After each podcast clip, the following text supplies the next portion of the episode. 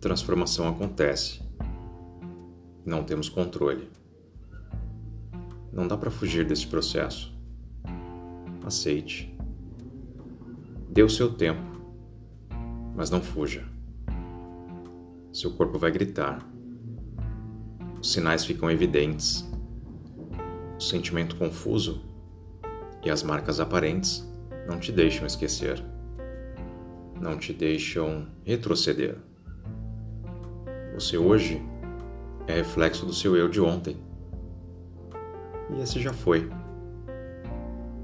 O poder que tem agora é de como agir, mas não de mudar o que aconteceu.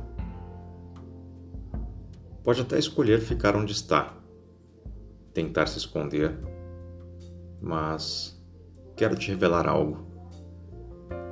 A vida traz de volta tudo o que você não resolveu cedo ou tarde, ela te confronta. Bora encarar? Ou vai ficar no ciclo?